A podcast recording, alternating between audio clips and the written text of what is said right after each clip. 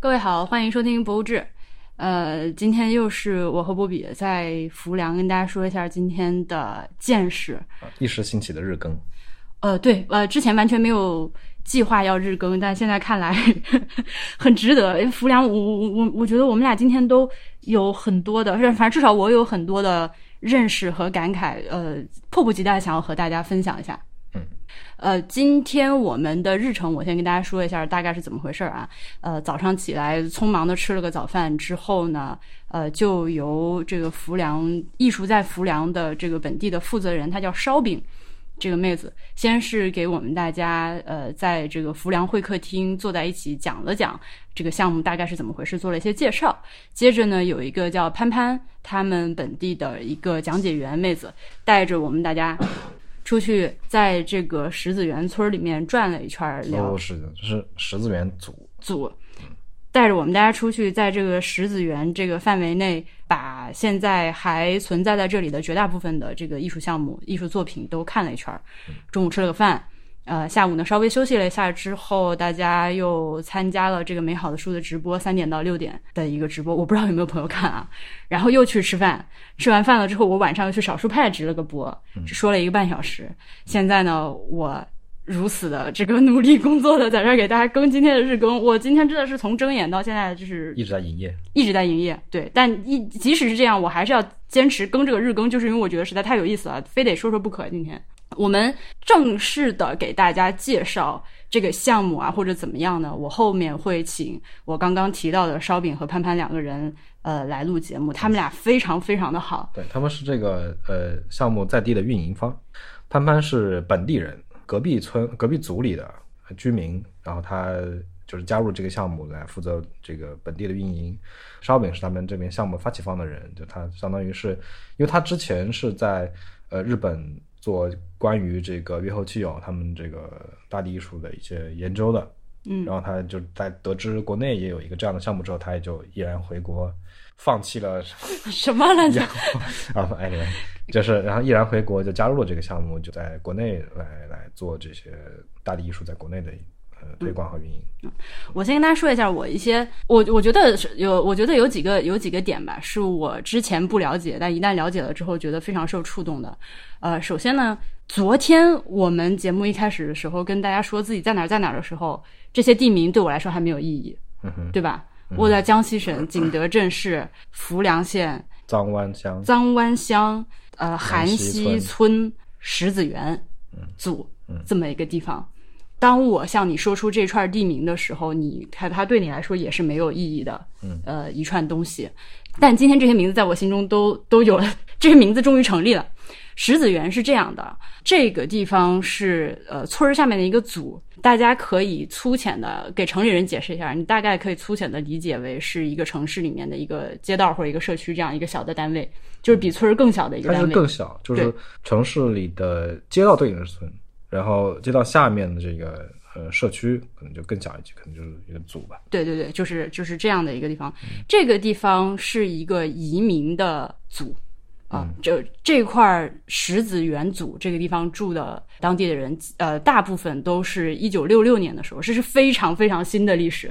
他们从浙江移民过来的。呃，移民的原因是因为那边要搞水库，对，就是你可以正的把这个历史说一下，就是，呃，一九六六年的时候，大家知道现在很非常呃全国闻名的这个千岛湖，嗯，当时还是新安江的一段，它对并不是一个湖，它只是山区的一段河水。然后一九六六年的时候，国家要建这个新安江水库，这个水库其实就是我们现在所知的千岛湖了。所以就跟三峡大坝一样，它的水库要蓄水，那也就意味着江沿岸的各种地方都要被淹掉了。这些地方中当然也有很多是居民点、村子啊、镇子啊这样的地地方，也就是意味着原来住的这些地方的人他要搬迁了，他没有办法再住在这里了，所以就产生了这个一一个时代的水库移民。对，一个属于那个时代的水库移民的故事，就是有点类似于三峡的故事。如果大家呃了解过三峡移民的这段嗯，当代史的话，对，因为我们这个年纪的三十出头的人，三峡对于我们来说是一个非常就新闻里面一天到晚报道嘛。嗯我记得我们对小时候新闻里面天天对三峡移民精神怎样怎样对，对对，但是其实，在六十年代的时候，有一个非常相似的故事曾经发生就过是。规模小一点，对没有三峡规模这么大，但是对于参与这个事情来说，它同样是改变他整个人生、整个家族、整个村子历史的这么一个。对，就是这种呃宏大的历史背景下，作用在个人或者一群人、一个家庭身上的故事，总是有这种力量，就是巨物 压在你头压上，在你身上的是，我们我们不对这个做做道德上评价，我不说它是个好事还是坏事，对，但是它这个确实是个很大的很事重大的事，一个非常嗯重大、对于个人、对于家庭来说，这个是重大的事情。对，所以那个时候，呃，就是浙江那边有很多的这些由于自己的家乡要新建水库被这个淹没起来的这个当地的居民就比较大，呃，几千人吧，几千人的规模。嗯我对我今天看了村史馆，对，呃，分波大概是有两一第一波两千多人，第二波一千多人，这样分波搬迁到了江西这边。我问了一下当时的状态，因为它是其实是分布在呃，不光是我们在的这个石子园组，不光是韩溪韩溪这个村儿，是附近有很多其他的村儿里面都有当时过来的移民，只是我们现在所在的就是这个呃艺术在浮梁这个选定的这个石子园组这个地方是一个浓度极高的移民的纯移民的对村纯移民聚落啊。对其他的附近的村子里面是有原生的居民，也有移民居民，对大概是这样一个结构。嗯，那来了之后，就据说当时就是六十年代来了之后，也不存在。我今天问的问题就是，比如说你们是当时当时是怎么安排的嘛，对吧？嗯呃，那是是你自自己选吗？还是说谁给你安排？还是上面政府呃给附近的村儿下了任务，你们每个村儿接收多少移民，怎嗯样怎样？那其实都没有这这么说，就是细致的去规划或者说是布嗯置，就是来了，然后你们自己找个山头就找片地方嗯就待着。我我跟潘潘聊过，就是后来也聊了一下，私下聊了一下，他是说，嗯，其实最开始是由这个当地政府来接收的，嗯，就是说每一个村里有分配任务，说你要接收多少人，所以每家可以分配到一，一就是嗯，可能一家接接待一家这样对应对对应起来。大部分的移民是这样安置下来的，然后有一波人呢，他们就是没有采取这样的方法，他们就自己选了一块地方，就是说我们这边人就不要进人家村子，我们就在这个地方选了一个山头，我们就开垦自己的这个村子。嗯那这个石子园这块地方呢，在六十年代的时候就是一片林地，嗯，呃，完全是林地。呃，今天我们你来参观这个艺术在浮梁看到的这些茶园、稻田、村子，什么都没有。完完全全就是在没有机械化的那个这个年代，就是靠这个勤劳的移民，真的是靠手呃开垦出来这样一个地方。对他们是他们村史馆里其实展示了一些他们刚刚移民过来的时候一些创业初期的那些故事，比如他们呃这个搭茅棚，整个村子就三个茅棚，每个茅棚里住七七户人，嗯嗯，然后我刚刚晚上跟他们这个民宿的老板在聊天，他们就说也说了那个时候的故事，他们就说说做饭啊什么之类的，他们就呃县领导过来呃视察的时候，他们就跟县领导介绍嘛，就说那个时候做饭条件非常艰苦，他们甚至生火都要在露天做饭，比如说嗯遇到下雨你就没有办法做饭嗯做饭了，你就那那天就没有东西吃了。县领导就为什么就说你做饭怎么不到棚里去做？ 对，然后他们就他们没就 有棚啊，领他们导。嗯就他们就笑了一笑，就是觉得就他们就感慨没有经历过这个事情的人，就体会不到他们当时的那个艰辛的条件，因为嗯七户人家，每户人家就算个四五口人吧，挤在一个棚里面是非常非常多的人。你要在这个棚里，每户人家都生火做饭的话，这个棚两天就了了，就全部烧掉了。而且他们都是茅草棚，都不是房子，嗯，就棚子。就对，只能就说木头支棱起来一个架子，然后上面铺茅草，铺了一个棚子，就住在这个里面。你要到这个里面生火做饭，你就肯定会烧掉。嗯。所以他们就没有办法，就只能在露天生火做饭，嗯遇到下雨就做不了饭。这个我们一早上最开始的时候，呃，其实那个烧饼给我们介绍这个项目的时候，他提到这个点，哦，OK，我第一次听到这个信息。后面这个信息第一次触动到我是他放了一个片子，那个片子里面有一些就是小朋友在跳舞啊，然后这个茶园里面有一艘这个艺术家做的那种小白船，有几个大汉扛着，就是。就像茶园，因为本身就是波浪起伏，就像绿色的海洋，小船在这个茶园中就是飘过来的这个样子。然后他突然就说：“哦，当时这个就是小船出来的时候，就有这个石子园本地的这个老奶奶说，哇，就想起了抹眼泪， 我现在也要抹眼泪了。对，就想起了，就他们都不用做任何过多的解释，看到这个场景就想起了自己一家人坐船从浙江到江西这儿移民的故事。就是这种艺术的这种共通性就体现在这个时候了。对，对，它不需要过多的解释，甚至它不需要这个观观看者受过多少的教育背景，没有的，就是对，一旦这个点达到了他的心里，他立马就能感应到你要在表达什么。而且这样的东西，你可能会觉得它只是从浙江搬到江西而已，对吧？对，但现在我们看来不是个事儿，你这跨省搬个家，可能就家里折腾一点呗。对，对，但那个时候那就不是个不一样的时代。完全不一样的概念。而且，呃，其实哪怕是今天的话，你也会有这种，它是你一吃，真的是一整片的那个镇子啊，那个村子啊，就完全被淹掉，而且就是 there's no turning back 你。嗯对你对世世代代的这东西就故是土就是消灭毁灭了。对我这种毁灭感，我觉得是很吓人的。嗯哼，他们其实直到现在就是年纪非常大了，嘛，他六六年过来，就是最早的呃那波移民。今天就是潘潘跟我说，其实很多已经去世了，嗯，然后现在可能是他们的这个二代，或者是呃当时过来的时候年纪很小，很小的对，很小很小像我的时们候这，个民宿的老板，他他是一代移民，他来的时候四岁对坐船，他还有记忆，他妈妈怀着他弟弟，然后带着他上了船，然后到这边。我我觉得这是一种，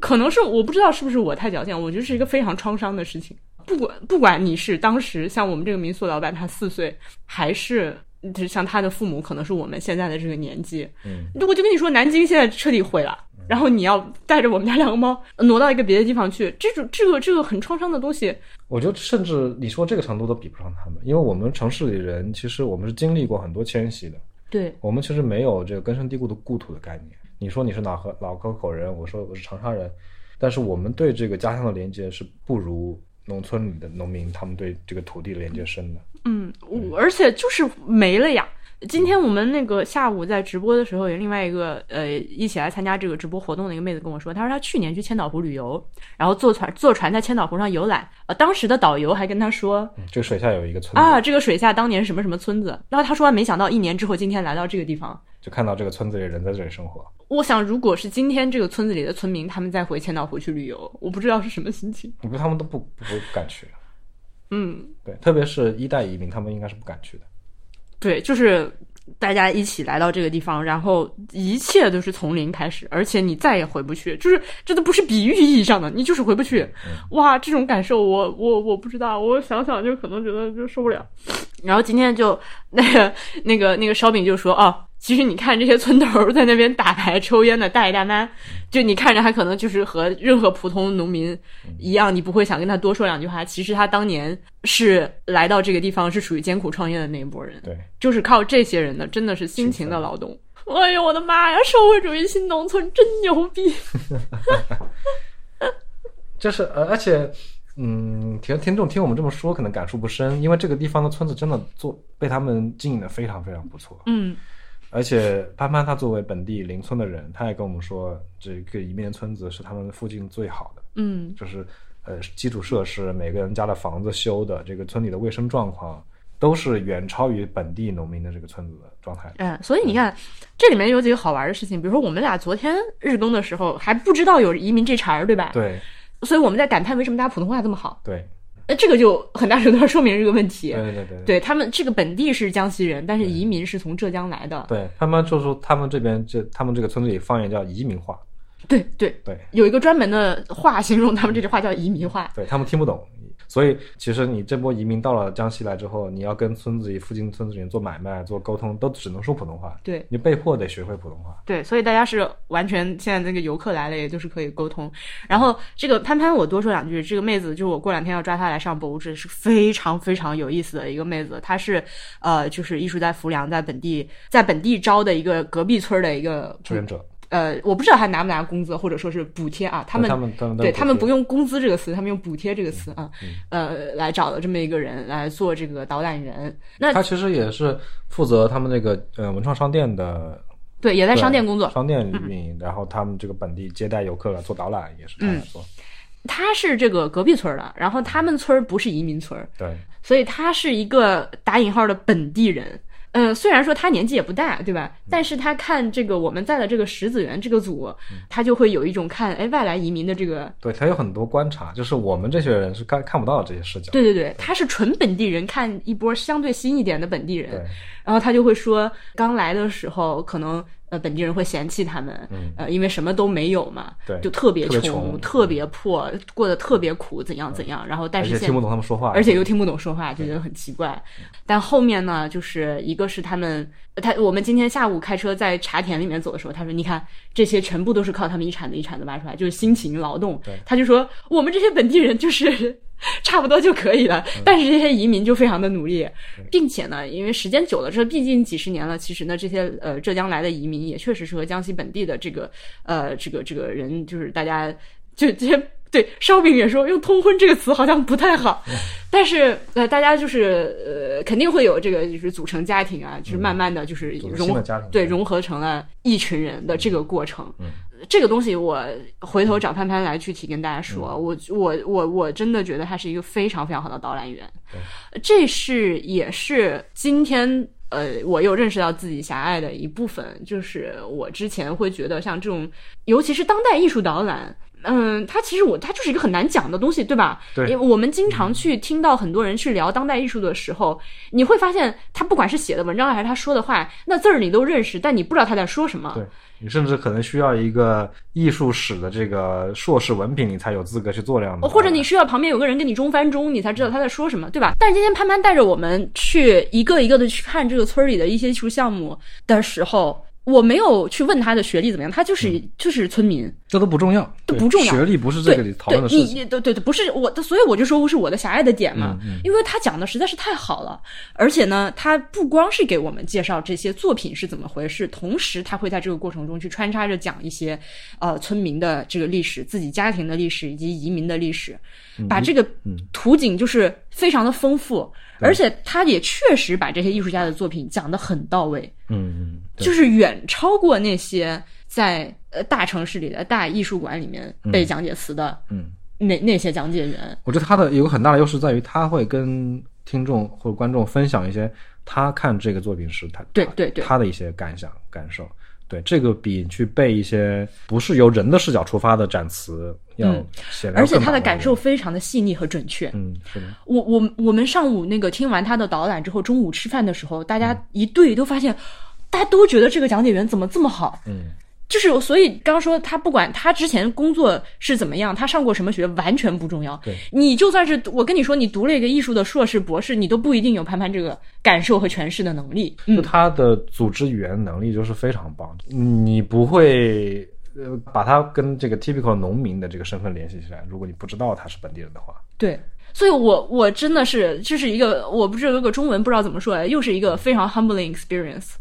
我觉得他真的好棒。我们今天到后面就是我我我因为我我觉得一个人好的时候，我就是当面狂狂夸，对吧？大力夸，我大力夸奖他，我说你真的太好了，你太厉害嗯了，我一定要喊你来上节目。然后他就还说，哎呀，我觉得我。呃，他们村里还有另外一个小哥嘛，嗯他就说：“哎呀，你看那个谁，他就是虽然也是村民，嗯呃，也是这种志愿者来讲解什么。他说，你看，他就讲的比我好，因为他能讲一些一些那个名词啊，一些这个嗯专业词汇术语啊什么的，他会有这种这个这个不安全感。我就跟他说，不是的，你你现在跟我们所讲的这些东西。有多少专业词汇也比不上你讲的这个内容，嗯，而且呢，我跟你说，比如说我们下午再去看一个废弃的水渠，上面做了一些那个蓝色的水滴的一个艺术装置嘛，嗯，他甚至可以告诉我，我告诉你。这个装置啊，你如果从我们旁边那个公路上，他指了一条路，你看，你如果从那条路上开车来回看的时候，才是最好看、最有意思的。因为我们现在站在这个下面看，它就是你面前这个草地里的两个水渠。但你如果从公路上开车看的话，这个水渠会有一个徐徐展开的一个动态，它是有透视。他我当时说的时候，我就觉得，我就觉得我好服气他的这个观察，然后他的这个感受，据他们跟我说，就是嗯，他们本地就像潘潘说说讲的很好那个小伙儿，嗯，那就是也是很厉害的村民，嗯嗯，然后这是潘潘。烧饼也烧饼也非常妙，嗯烧饼这个妹子呢，她是之前是在，呃，她是她本科是学中文的，嗯然后呢，她去那个早稻田，呃，学这个社会学，嗯学他在日本学社会学期间呢，就发现呃有这个热月后期有大地艺术节，嗯，然后他看看这个东西挺有意思，然后他网上一搜发现，哎，中国要这个东西要要要到中国来了，然后他就申请要加入这个大地艺术节中国的这个这个这个团队。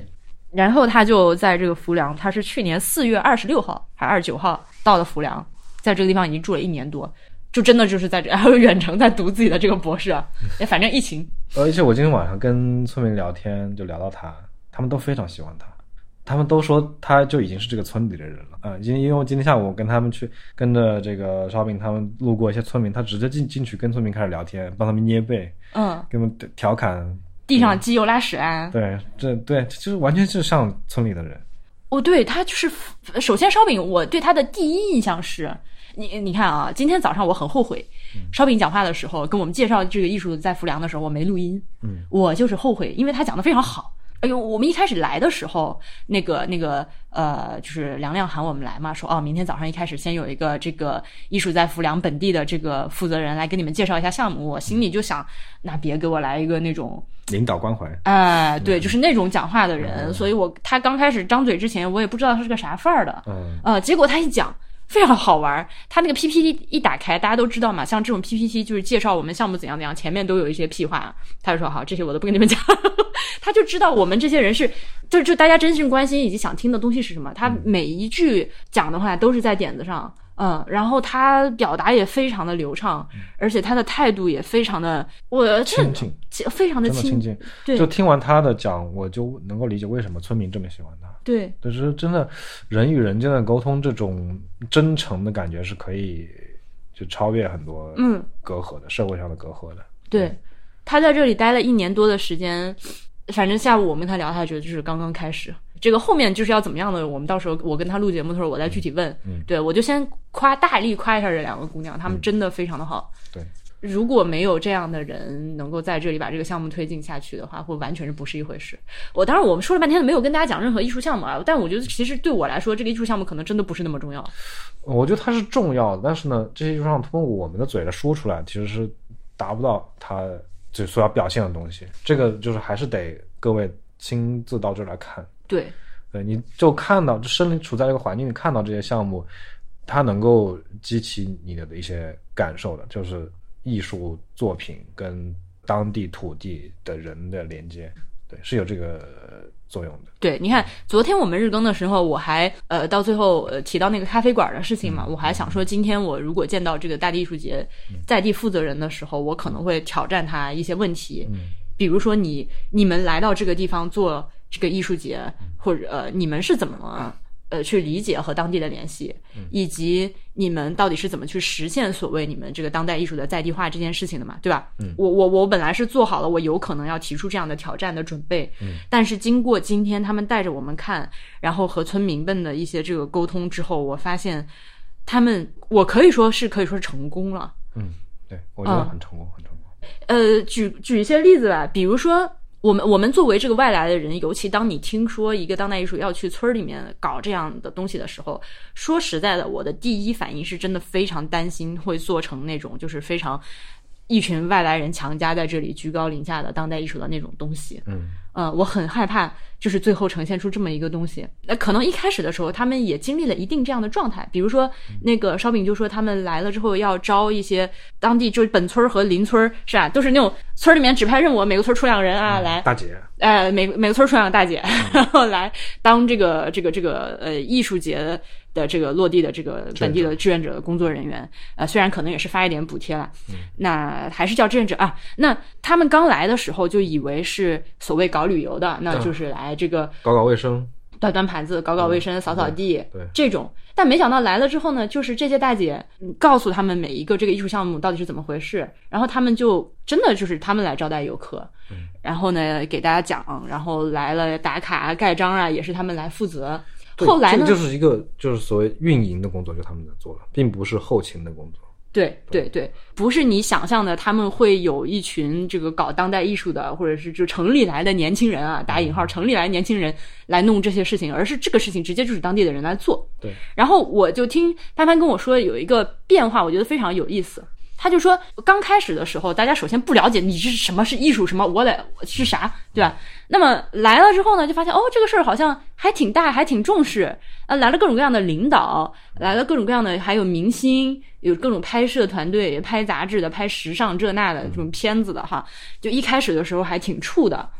呃，觉得这个这个领导来，那个领导来，但后来呢，呃，就是说白了，其实也就是这些村民在不断的这个，可以说是一定程度上是被迫的和外界的这个接触的嗯被过迫程中，营业，对被迫营业的过程中，世面见到了。然后他们呢，现在整个的态度发生了变化，就是不会觉得领导或者说明星或者说这些人就高人一等，他们是一个很淡定、非常自信的一个平等的状态去跟别人讲我们这个呃是怎么回事，我们的项目是怎么回事。然后今天潘潘说了一个话，我觉得他说的非常对，就是领导是这样的，领导只是他的工作是领导啊，领导也是个上班的，但他上的这个班的内容是当领导。我上班的这个内容是来跟你讲这个这个项目是干啥的啊，我们都是平等的，我觉 OK，非常好的态度，我真的非常佩服他。这是 OK，这是一种就是接纳的一个状态。然后到后面他们已经做到一个什么程度，就是这些村民们他们会主动的去想要参与以及要求有一些活动，比如说这个年节什么端午啊、中秋啊、国庆啊，他们就会来找到这个呃艺术在浮梁的这个组组组就就就是他们在地的这个这个这个这个运营的团队来问啊有没有活动。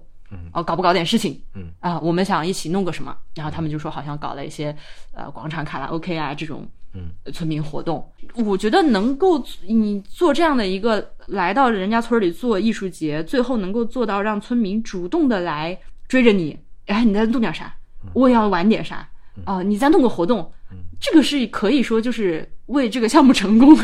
这是一个标志性的嗯，体现了。对对对，其实就是村民他很多，就今天潘潘也说嘛，就是这个项目之前，其实村子里人是没有多少这个人员之间的联系的，它是其实不像一个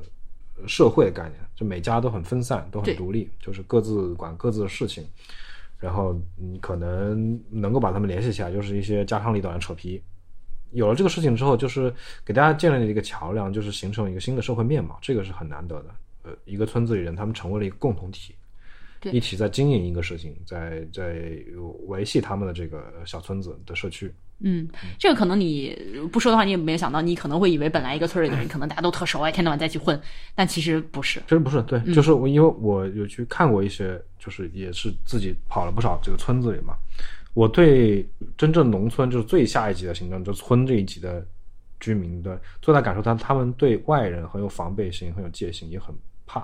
比如说我我开车去贵州某个村子里的时候，来了一个外地车，他都是这这样盯着你看的，就是那种又有点畏惧又有点防备的心态，就是从眼神就可以得到。这个村子是完全不一样，完全不一样。如果如果浅显的说，你就说他们就是他们见了世面了，对，就是这个见世面让他们摆脱了那种最传统那种村村民的蒙昧，这个谨谨小慎微、胆怯的这种嗯状态，就形成了一个很有自信的对，这儿的村民特别舒展。 公民社会。我我想用对哎呀，对我今天发了个极客，就是说，我觉得这个地方最可贵的地方就是在于它展现了呃中国农村最有希望的一面。嗯，对，因为呃说起农村，我们就是或者是农村社会这个议题，永远听到的就是那些负面的消息，对，就是嗯空巢老人啊、留守儿童啊、耕地抛荒啊，嗯，村子可能都要垮掉了，学校在搬迁嗯搬迁走，永远都是一个衰败破败，就是往下走的一个面貌，就是这里是完全不一样的。你看到一个在这种种种困难之下，大家创造出一个正面的、向上的这么一股势头的地方。我今天真是正能量吸饱。嗯，对，就这个这个，当然我们看到这个现象背后，当然有很多很多的因素。它一来是政府确实投入了很多钱在做这个事情， 嗯呃，通过这个事情来带动了这个村子社会面貌的变化；二来是运营这个事情的人也很专业，像潘潘和烧饼他们两个人，我觉得换了其他人不一定有这个效果。三来是他们本身的这种移民的精神面貌嘛，对，因为潘潘也说，就是移民就是比他们当地人更勤奋、更努力，所以在这个他们有这个努勤奋努力的这种习俗习惯，然后给了他们一点这个催化的力量之后，立马就会产生出一个很不错的结果。今天今天我们先跟大家说这么多来。嗯，嗯，我今今天，哎呀，我今天我真的说了好多话。对，嗯，那因为明天我们是会去逛景德镇市区，看看陶瓷博物馆，逛逛那个叫什么市集来着？乐天，乐天市集，卖陶瓷的一个市集。那接下来的话，我也很希望，呃反正这个地方又是一个肯定要回来的地方，而且我也非常想把做播客的朋友都忽悠来到这里看一看。我因为我觉得大家来了之后，一定会有很多的。可可以可以激发不同的背景的人，你会想到很多不同的东西对，。这是个有故事的地方，对，它有很多很多故事，就是，所以这它的大背景虽然是可以一句话总结出来，就是一个移民开拓的故事，但是每一家每个家很多故事，就是也许也许通过播客这个媒介能够发掘出一些很不错的故事出来。对，嗯，好，今天先这样吧，铁子们，晚安，拜拜。拜拜。